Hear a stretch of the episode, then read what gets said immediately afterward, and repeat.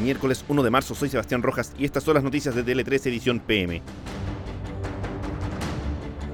IMASEC. La actividad económica de enero superó las expectativas y el IMASEC marcó un alza, luego de cuatro meses consecutivos mostrando caídas.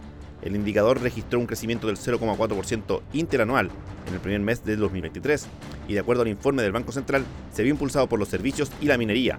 El resultado fue compensado por una caída en el comercio. Acciones legales. La diputada May Torsini anunció que iniciará acciones legales en contra de Daniela Aranguis, luego de que ella la acusara en televisión de hechos que constituyen tráfico de influencias. La diputada Orsini dijo que las acusaciones son falsas y que fueron desmentidas por el mismo programa en que se emitieron. La parlamentaria RD se ha visto involucrada en el quiebre de Aranguis y el exfutbolista Jorge Valdivia, ya que según la influencer, su ex marido y Orsini actualmente son pareja. Registro civil. El gobierno de Chile calificó de grave y pidió sanciones por el caso de venta de números del registro civil en el que estaría involucrado un funcionario público. Este caso fue denunciado por reportajes T13 y se investiga a un grupo organizado que tomaba los números de atención y los comercializaba por internet y fuera del edificio del registro civil de huérfanos. Como gobierno, todos estos casos los vamos a apoyar en su proceso de investigación, comentó la ministra Camila Vallejo.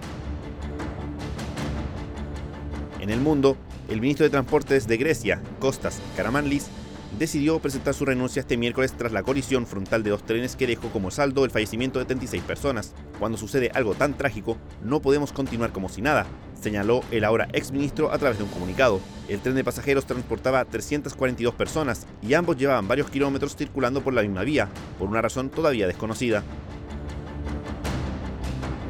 Recopa Sudamericana. El independiente del Valle del chileno Matías Fernández Cordero derrotó en penales al Flamengo de Arturo Vidal por la Recopa Sudamericana, y como era de esperar, al Oriundo de San Joaquín le cayeron críticas. Globo Sport, por ejemplo, le valoró una buena actuación, pero contrastó diciendo que pecó al correr el riesgo de ser expulsado con actitudes infantiles. Yogadades, por otra parte, dijo que daba la impresión de que podría haberlo hecho mejor. Con esta información damos cierre a este boletín de noticias. Recuerda que siempre hay más en nuestro sitio web t13.cl.